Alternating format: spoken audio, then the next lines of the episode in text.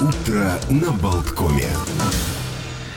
Сегодня, ну, это вот и дата в истории, и, в принципе, э, день, который отмечают фанаты Apple, день рождения компьютера Macintosh. Э, я просто, у меня просто длинный такой рассказ, чтобы было понятно само значение этого э, праздника. Дело в том, что на тот момент Apple очень долго конкурировала с IBM, и, в принципе, Э, шли они нос в нос, и постоянно, в общем, то один, то другой вырывался вперед, и как раз-таки компьютер Macintosh, это был упрощенный компьютер Лиза, который, ну, из-за дороговизны не пользовался успехом, э, он стал безумным прорывом. Собственно, надо заметить, что его вот в этот день как раз состоялась презентация, самая знаменитая презентация Стива Джобса, тот самый ролик, который снял Ридли Скотт, известный по фильмам «Чужой, бегущий по лезвию», где Э, ну, девушка бежит по каким-то коридорам, швыряет молот в экран, и голос говорит там 24 января 1984 Apple представит Macintosh, и вы увидите, почему 1984 не будет таким, как 1984, имелся в виду Оруэлловский. Mm-hmm. И эта реклама, она, ее показывали в Супербол, в самый, в общем, прайм-прайм тайм. Ее увидели просто миллионы, если там не миллиарды зрителей, и э, сама реклама стала безумно популярной, ее сняли за полтора миллиона, то есть там это было очень была дорогостоящая реклама пришел убийца IBM, то есть вот так вот позиционировали его, и на самом деле это был очень э, популярный компьютер, который, собственно, породил линейку, которая до сих пор существует. Это ноутбуки, моноблоки, настольные компьютеры, системные блоки-серверы выпускаются вот под маком. Э, самое забавное, значит, что Джефф Раскин, который разработал, ну вот э, был одним из создателей этого компьютера, он придумал название Macintosh. Э, поскольку Apple яблоко, он взял сорт своих любимых канадских яблок, Macintosh, но только они писались MC Интош. Macintosh. Почему э, пришлось переделывать, вставлять э, Mac через A? Потому что это, э, это название уже стало торговой маркой. Какая-то канадская фирма Macintosh лаборатории зарегистрировала уже, значит, вот как торговую марку, и когда Джобс сунулся, значит, ну, ее регистрировать, все уперлись рогами. Нет, вот, дескать, мы, мы свой, свою марку не отдадим. Ну, ну хорошо, ладно, перепи... изменим буковку, и все будет станет на свои места. Э, дальше, значит, э, в чем была его прогрессивность? В том, что вот 30, это же было 39, 9 лет назад, да, если я не ошибаюсь. Ничего. Да, 39 лет назад. То есть в следующем году будет вообще юбилей. Э, значит, это был первый, ну, это был последний, точнее, продукт Стива Джобса после того, как он ушел из Apple в 85 году. Для многих, может быть, не знаю, это э, новость, но что он действительно долгое время отсутствовал. То есть его выперли из Apple, и Затем он триумфально вернулся, когда компания ну, оказалась в сложной ситуации, снова ее вывел со смартфонами э, в стратосферу. Э, он при, этот стал, это стал первый успешный персональный компьютер с двумя тогда непопулярными фишками – компьютерной мышкой и графическим интерфейсом. Эти изобретения были известны уже много лет, однако э, компьютерные, вот, э, компьютеры с этими, с этими прибамбасами стоили бешеных денег – и традиционная командная строка для всех была гораздо просто удобнее. То есть вот в эту командную строку вписывали, и не нужен был этот дорогущий интерфейс. Не нужна, и мышка, собственно говоря, тоже не была нужна. И, собственно, этот Macintosh, он заложил основы нового компьютерного мира. То есть благодаря тому, что он стал доступным, он продавался за очень доступные деньги, ну там 1500, по-моему, долларов, то есть это, ну, э, учитывая, что те стоили сотни тысяч, то есть это было очень, ну, достаточно прогрессивный. И, конечно, это, этот Macintosh, он просто стал прорывом, то есть э, в мире персональных компьютеров компания сумела продать э, сразу же, там буквально к маю 70 тысяч, к концу года 280 тысяч, и они обошли вот тогда IBM PC и снова закрепились в качестве качестве лидера. Вот. Замечательная история. И вообще хочу сказать, что одно удовольствие работать с таким э, человеком начитанным, интеллигентным, уравновешенным. Спасибо, спасибо, хватит меня хвалить, я уже закраснел. День комплиментов да, понял, сегодня. Понял, понял, да, вот, да. и понимающим. Угу. А впервые это слово было обнаружено в произведениях итальянских и французских писателей в 17 веке. А вообще же во Франции комплиментом э, признавали поклон и вежливость, что являлось неотъемлемой частью проявления воспитанности и покорности слуг и низших сословий. А мне больше всего нравится комплимент от шеф-повара. Тоже.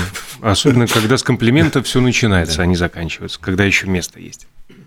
Но а, в Японии было проведено исследование, которое дало научное доказательство того, что человек работает лучше, когда получает а, комплимент, то есть э, похвала вдохновляет. А, показало это исследование, что участок мозга стриатум активизируется, когда человек слышит комплимент или получает денежное вознаграждение. И когда этот участок активирован, человек лучше вдохновлен на выполнение своей работы. А участники исследования получили задание. Они должны были нажать клавиши на клавиатуре в определенной последовательности и как можно быстрее в течение 30 секунд. И после того, как они это сделали, их поделили на три группы. К одной представили оценщика, который делал комплименты участникам по отдельности, а к другой группе, э, в другой группе комплименты делались, э, в общем-то, принародно, а в третьей люди оценивали собственные результаты сами. И когда участников попросили повторить это упражнение на следующий день, результаты существенно разнились. А люди, получавшие прямые комплименты от оценщика, показали себя лучше, чем участники из других групп что вот подчеркивает э, и говорит о том, что получение комплиментов после тренировки стимулирует нас работать лучше. Давайте об этом не забывать и хвалить друг друга. Это же приятно. Сегодня еще 24 э, января день осведомленности о синдроме Мёбиуса.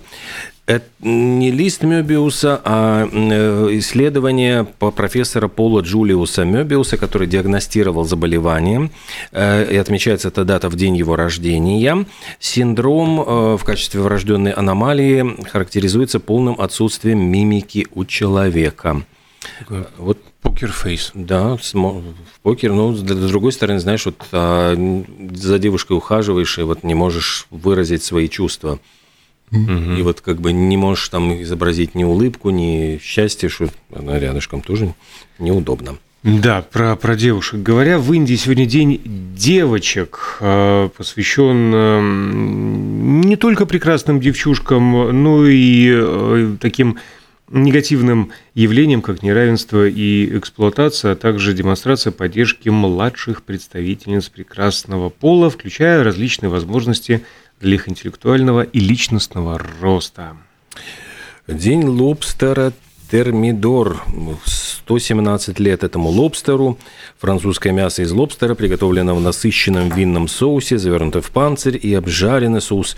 Представляет собой смесь яичных белков и бренди на худой конец коньяка. Подается с обжаренной в духовке сырной корочкой. Издевательство какое-то. Да, ну просто вот как... Честное слово, зачем вы вот это вот все сейчас сказали? А давайте э, поговорим, э, может быть... А, ну вот э, в Америке еще замечательный день. День, который называется «Просто сделай это». Just mm-hmm. do it. Do it. К спортивному бренду фраза не имеет ни малейшего отношения. Просто праздник появился в 2015 году, чтобы вдохновлять людей на решительные действия или завершение начатого.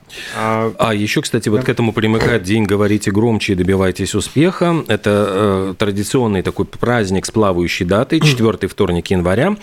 Спикер и автор книг Мэри Эллен Драмонт, она э, ну, придумала этот праздник для того, чтобы подчеркнуть важность навыка публичного выступления, вот выступления перед публикой, э, потому что именно это вас может привести ну, к успеху, если вы э, не умеете выступать перед аудиторией, если вы не умеете быть убедительным перед аудиторией, то ну, это может помешать вам сделать карьеру, потому что это ну, какой-то вот тот, тот самый навык, который нужен для людей, убеждающих других. Я все вспоминаю сразу книжку Ларри Кинг книга прекрасную, где он там рассказывал о том, насколько, ну, как он долго вот учился, обучался этому, что в первые его какие-то были совершенно кошмарные выступления, что он очень э, переживал, проваливался, ну, из-за того, что он не умел выступать на публике, а затем вот отточил свой навык настолько, что однажды получил необычные приглашение, говорит, мы вас просим провести вечер, вот будет аудитория, но свет там будут в зале особенно не зажигать. То есть вот почему, ну, в общем, ну, потом это объяснял, там долго-долго история, он выступает, потом он понял, что это была какая-то вечеринка гангстеров, ну, условно mm-hmm. говоря, которые не хотели светиться, ну, то есть люди, которых проблемы... Светиться и подсвечиваться. Подсвечиваться, ну, проблемы с законом или что. И вот он, значит, ну, провел вечер, шутил, там был великолепный, и потом, значит, когда ему там дали конверте, говорят, что вот всем так понравилось, там бонусом Говорят, вот если у вас возникнет какая-то проблема, какой-то человек вам будет мешать, вы только вот скажите, вот мы его... Вы нам только шепните. Мы его чик, и бритвы да. по горлу и в колодец. В общем, он похолодел, говорит, спасибо, спасибо. Ну, он говорит, вы тут только, ну, дескать, можно один раз воспользоваться этой опцией, но вот держите в голове вот телефончик, если надо обратиться кого-то, значит, зарезать. Про необычные выступления я вспомнил. Э, на Mix News есть подробности этой новости. Ким Кардашин позвали а, выступить с лекцией в Гарварде. Она буквально на днях а, там была и рассказывала о продвижении своего бренда белья на бизнес-факультете, и все, и захейтили, и ее, и Гарвард, мол, Гарвард уже не тот, и все такое прочее. А вот э, говорите громче, добивайтесь успеха, просто сделайте это. Ну, в общем, надо стараться, чтобы добиться чего-то, стараться старатели. Вот такая у нас вот... Э, логическая цепочка. Да, логическая цепочка, может быть, не совсем логическая, но старатели тоже старались, старались. В этот день, 175 лет назад, 24 января 1848 началась калифорнийская золотая лихорадка, когда некий Джеймс Маршалл, работавший на Джона Саттера, обнаружил кусочки золота в водяном колесе на реке American Ривер тоже особо не мудрили, называя водоем.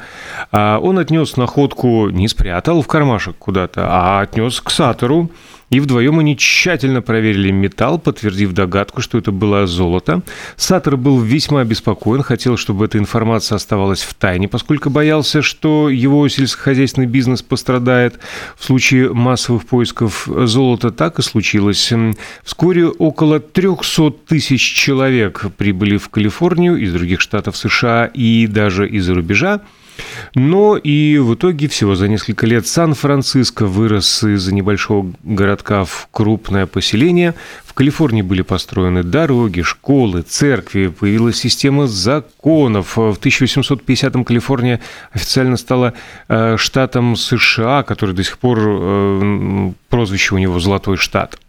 Но у золотой лихорадки были и ряд негативных последствий – среди которых вытеснение индейцев э, с их традиционных земель и, конечно же, нанесение вреда окружающей среде. А ты знаешь, вот любопытно, я даже удивился, на, неужели этой дате была приурочена премьера фильма, э, очень известный американский фильм «Сокровище Сьерра Мадре», угу. как раз вот про старателей. Совпадение Это такое, вот, да. И этому фильму сегодня исполняется 75 лет. В картине сыграл Хамфри Богарт, а картину снял очень известный известный режиссер Джон Хьюстон, которого, кстати, если будете смотреть фильм «Фабельманы», э, вот, Будем. Э, Стивена Спилберга. Там в конце появляется Джон Хьюстон, ну, то есть там они рассказывают, встреча этого как бы юного Спилберга, ну, ну альтер Спилберга с э, уже таким совершенно почти спившимся, там, подслеповатым стариком, который приходит еще в офис там Уорнеров, и его сыграл Дэвид Линч. То есть mm-hmm. один режиссер сыграл другого, просто ну, совершенно гениально. Так вот, возвращаясь к этим сокровищам Сьерра Мадре, дело в том, что Джон Хьюстон выбрал этот роман, и он очень надеялся, что роль пожилого золотоискателя, которую он доверил своему отцу, а, актеру Уолтеру Хьюстону, он, я понимаю, постарался, снял фильм так, что отец получил Оскар за эту роль. То есть его прямо вот высветил. А Хэмфри Богарт сыграл в этой картине такого мерзавца, негодяя, ну, достаточно такого, ну, э, с гнильцой такого человека. И говорят, что публика не приняла, картина провалилась в прокате именно из-за того, что ну, публика не хотела видеть Хэмфри Богарта, которого всегда все любили, обожали, ну, в отрицательной роли. Но картина, она вошла в, там, по-моему, ну, э, в, как это называется, Американский институт кино выбирает каждый раз вот, значит, фильмы, которые являются национальным достоянием. И вот в этот список национального достояния попала эта, эта лента. Она рассказывает про э, трех бедняков-золотоискателей, которые отправляются как раз в Калифорнию. Там у них и с индейцами, там, с мексиканскими бандитами начинаются разборки. Это все, правда, в, нет, вру, в Мексике это происходит. Они снимали в Мексике, причем даже э, первый фильм, который снимали за пределами США, ну, вот такой большой голливудский, и э, диалоги местных жителей на испанском вообще оставили без субтитров, и картина, она стала такой, ну, культовой, действительно культовой. Говорят, что Пол Томас Андерсон, когда он снимал фильм «Нефть», ну, «There will be blood», там это он так mm-hmm. в оригинале назывался, он каждый день чуть ли не просматривал «Сокровища Сьерра Мадре», вдохновлялся, да, вдохновлялся вот именно этой картиной. Вот. А я хочу э, о забавном историческом событии поведать. А в этот день, 417 лет назад, это произошло в 1606 году, было официально объявлено о переносе столицы Испании из Вальядолида в Мадрид. Ну, казалось бы, объявили и объявили, перенесли и перенесли. Все не так просто. А дело в том, что, ну да, Мадрид в этот день второй раз за свою историю стал э, столицей Испании, когда король Филипп III Благочестивый объявил о переносе столицы. Это было сделано якобы в связи с тем, что туманы реки Писуэрги, на которой стоит Валидолит, неблагоприятно э, сказываются на состоянии здоровья короля. И уже к началу апреля переезд двора завершился. Но любопытно, что всего за пять лет до этого – король, который тяжело переносил якобы суровые мадридские зимы, задумал переместить двор как раз-таки в Альядолит. То есть, ну, вот, э, погодные условия второй раз вот, ну, такую рокировку. А, да, но дело в том, что а, в истории Испании столица переносилась еще раз. Это произошло в 1936 году, когда главным городом была объявлена Валенсия, и спустя три года, в 1939-м, столицей снова стал Мадрид. Вот любят испанцы столицу ну, перемещать я понимаю, что в 1936 году, скорее всего, это было из-за гражданской войны. Ну да. Да, там тогда. А в 1895 году тоже такая дата масштабная первая официально задокументированная высадка человека на антарктическом континенте.